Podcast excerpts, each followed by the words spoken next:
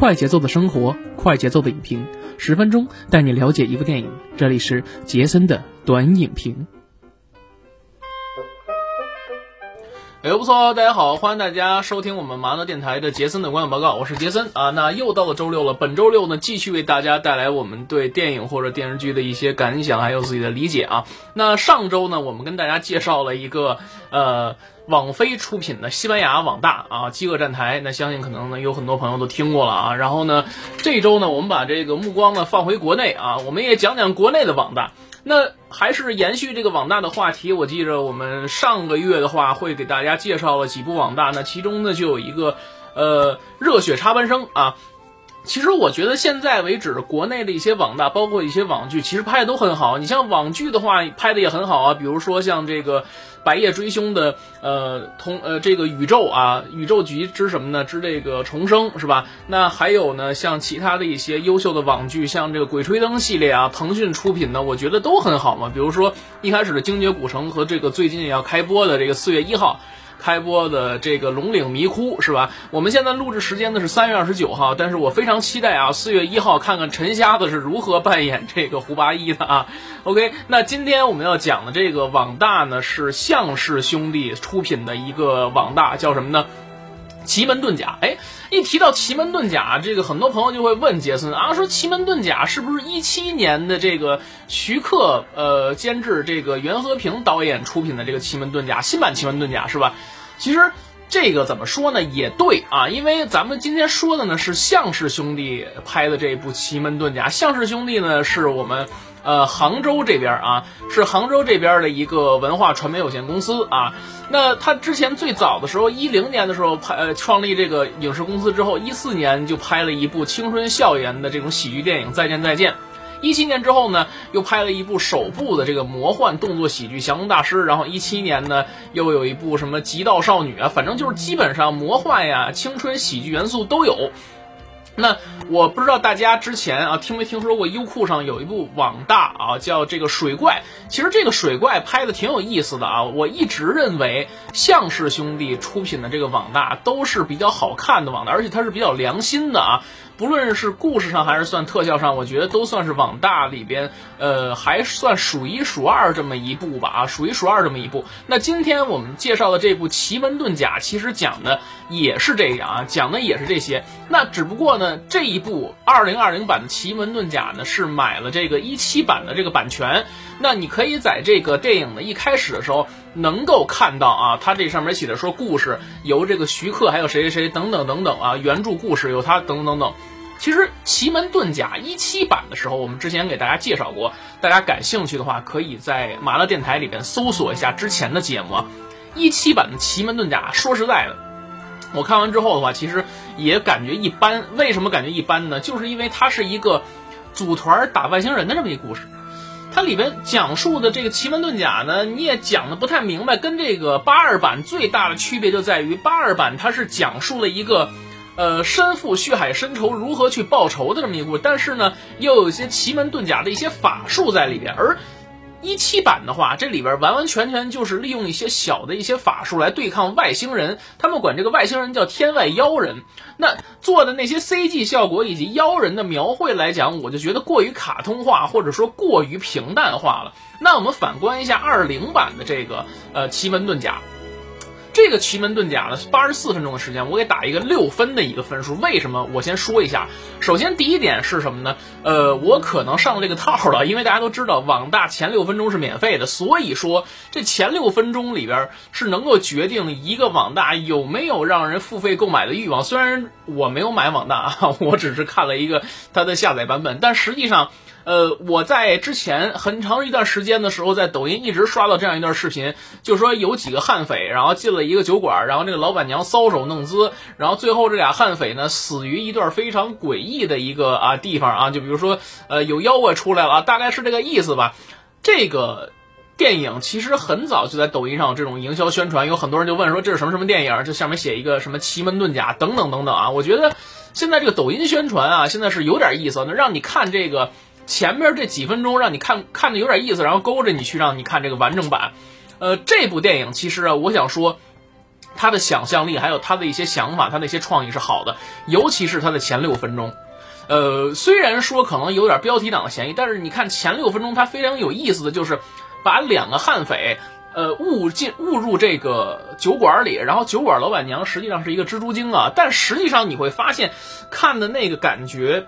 有一种你在看徐克监制的这个什么呢？徐克监制的这个《西游降魔篇》的感觉。他这里边的妖人，对于妖人的描述是什么呢？不像说一七版那样，妖人是天外来客啊，弄得跟那动画片似的，弄那种非常西方。这个就是什么呢？蜘蛛精，它就是蜘蛛精，但是它那种惊悚感，还有它的那种呃电影感，它做的非常好。就比如说像蜘蛛精他的儿子。他的儿子呢，做的是什么呢？做成一个小鬼儿那样，一个小小矮人那样，然后脸是白的，涂两个红红点儿那种，就非常有中国的特色的那种感觉，有点像真的像那种小鬼儿那种，就是给你一种非常奇怪，然后光怪陆离的感觉，而且那种蜘蛛精的那种美艳，还有这种美诱惑等等等等，演的真的是淋漓尽致啊！我觉得是那种。看有点像看 B 级片或看那种咖片的感觉啊，就是那种非常奇情的感觉，能让勾着你往进去看。所谓的软色情是吧？你懂的啊。然后呢，它这里边有一个介绍的什么什么毕方大王什么那个，感觉有点中二啊。他手底下有两个呃妖怪，一个是蜘蛛精，另外一个就是一个涂着白脸，就跟那个白无常似的，一个大蛇精啊。这个到后来我才知道，其实整个故事啊，我想说什么呢？就是呃高开低走，后劲儿不足。首先，我总结了几点，就是第一点的时候，我感觉它六分钟啊拍的很好。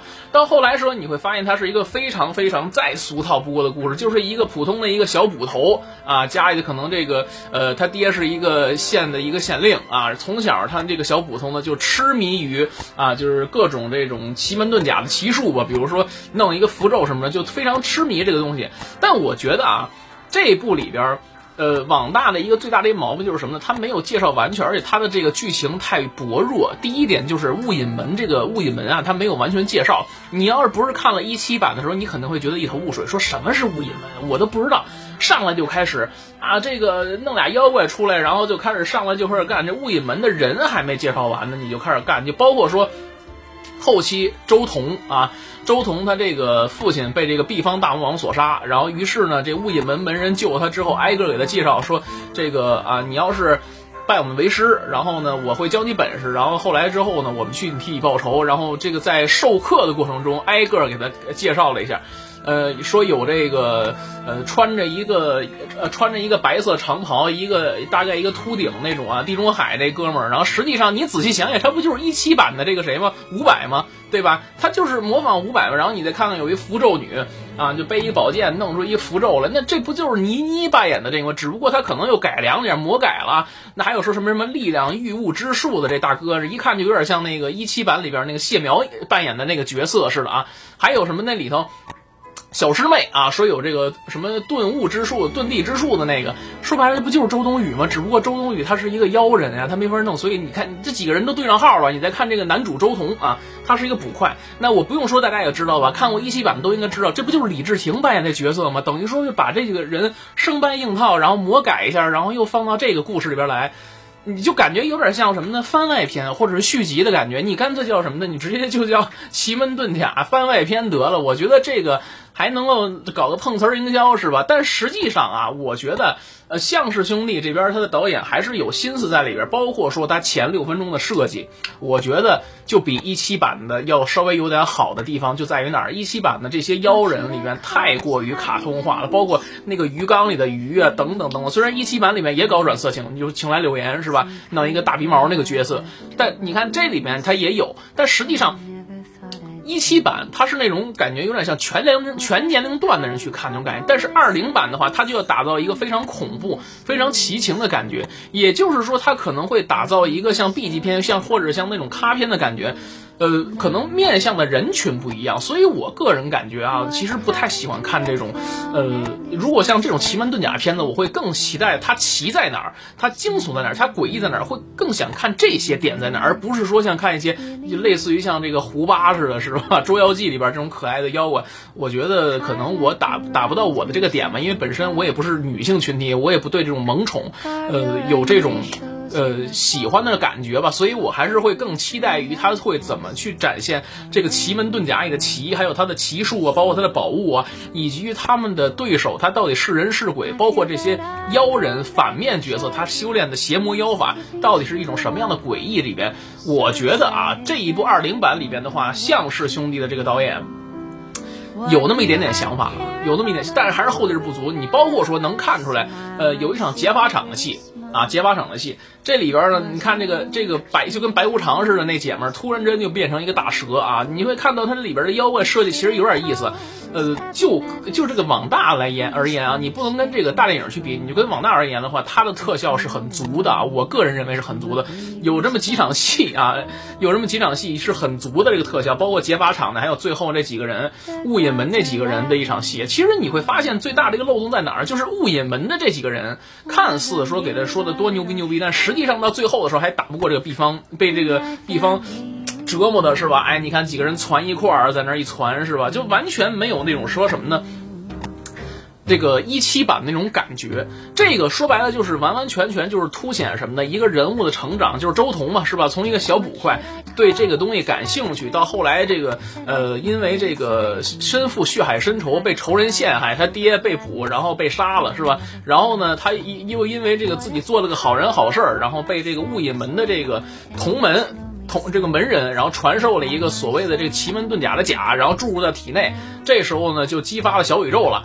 然后呢，直到他的小师妹，然后这里边有一个他的小跳蚤死了之后，自己终于爆痘，替父呃替这个小师妹报仇，然后最后找到这个毕方，然后他自己一个人啊化身成白袍的这个啊，有点像甘道夫似的，白袍觉醒了是吧？然后呢，直接哎装备加十二，然后就开始一下就直接把毕方打死了。呃，首先来讲的话，就是故事的剧情很薄弱，这是第一点啊。你就是特效这个，他的想法我觉得可以，但是故事的剧情应该再走一走，再仔细的打磨一下。包括说雾隐门这个介绍怎么介绍的，就是说白了就是你说书你得有开脸是吧？你不能上来我操这几个人上来就干是吧？最后说你在打斗过程中你告诉我这个，嗯，而且第二点就是人物就是人物他立场的不鲜明。然后其实你会发现，它本质上是一个人物的爱情故事，就是周彤嘛，跟他这个小跳蚤两个人之间的爱情故事。顺便什么雾隐门这个那个，全都是白给白送的。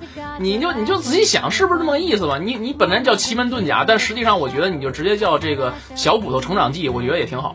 啊，那可不就就是这意思是吧？从一个傻小子什么都不会，然后后来背负血海深仇，然后突然之间就有一个女的喜欢上你了，然后突然之间呢，这女的呢就救了你，然后突然之间呢，然后这女的又带了几个师傅，然后教你武功，然后然后这女的呢为你牺牲是吧？你就哪想那么好事儿，对不对？这个完完全全，我觉得叫奇门遁甲呀，有点那个 是吧？大家自己琢磨，你自己品，就叫小骨头成长记，我觉得挺好，或者小骨头奇遇记，哎，挺好。最后醒来之后是一场梦，就当是一场梦，醒来之后还是很感动，就完了，就有点像最近我们这个。呃，某些梗啊，我就不说了，是吧？这个，呃，一个 rapper 领导了一个这个，是吧？哎，等等等等啊，就就反正是那个意思吧。所以说，还是能够看出来，虽然说导演的想法是有，但实际上你还是要经历一些层层打磨。因为后来就可能。我知道，我说完这句话之后，可能会有很多朋友就说：“杰森呀，你别逗了，是吧？人家一个网大作用的电影，是不是？网大的电影你要求那么高干什么？再说，说你牛逼，你自己拍，是不是？我觉得都二零二零年了，咱就别再说这话，就觉得丢人现眼，是吧？我觉得你既然敢拍的话，咱们其实就是实话实说，以就是实事求是来给你指正一个缺点。我觉得。呃，很多情况下就是要听得进去不同的意见，你才能够进步成长的。包括说我在节目里可能说错一些，呃呃一些基本的资料或者基本的字以后，呃有些朋友在底这个节目底下跟我留言，给我评论说，OK，我可以啊，接受啊，没问题啊，因为人家给我指正，说明人家还喜欢听我的节目。我觉得的话，那就是我跟听友共同成长嘛，对吧？我给大家带来这个节目的分享，那大家指正我的错误，我觉得 OK 没有问题啊，挺好啊。所以说，其实。这部电影的话，它是有潜力，你能看出来，向氏兄弟导了这么多年的电影啊，从一四年就开始拍电影，到现在来讲，他尝试了很多的一些风格，包括青春喜剧、校园爱情，包括热血系列，然后魔幻等等等等。这一部据说是买了版权翻拍的啊，这个《奇门遁甲》，我觉得他还要拍一个系列，因为你看他片尾，他有了一个引子在梗在这里边啊，你你其实你可以看出来，这个他想打造一个这种奇门遁甲的系列，就像现在网大里边。呃，有很多打着碰瓷旗号的，比如说拍什么狄仁杰呀，拍什么这个那个的，什么鬼鬼吹灯啊。我觉得最让人 respect、最让人尊敬的一点就是他买了版权。我觉得这是其他这个网大最比不了的一个地方，就是什么呢？你虽然翻拍的也这个不是特别理想，但是我买了版权，我有这版权意识。我觉得现在这种啊，打着碰瓷营销的这种，就是最臭不要脸的这种网大，我们就不再细说了啊。他这基本上。他脸都没有，知道吧？所以说他拍的烂，那他也就认了。但是呢，我觉得这一部的话，我觉得非常让我感觉个人敬佩，就是你买了这个故事版权，而且呢，你很有想法。他是一个非常有想法的人，他。这才是一个做事儿最重要的一个这么的一个方法嘛。我个人觉得，虽然说可能有一些不足的地方，但是我觉得后续你可以改进。所以说，呃，如果这个剧本再加上一些更加细致的打磨，把这个人物介绍的更加清楚来讲的话，我觉得 OK，你作为一个网大是完全没有问题的。所以我这个网大我给了一个六分的一个分数啊，呃，还是推荐大家可以去看一看啊，可以看一看。反正我觉得我是被那六分钟前六分钟给吸引的。其实在这中间这过程中呢，也没有什么。么特别特别值得关注的点在哪儿啊？有几场戏可以看看，一个是劫法场的，另外一个呢就是这几个人，呃，这四个四所谓的四位师傅吧，教他的一个呃功法的这么一个这个练习，还有最后那一段啊。其实我个人更想看的是什么？就是更想看的是关于奇门遁甲他是怎么解释的。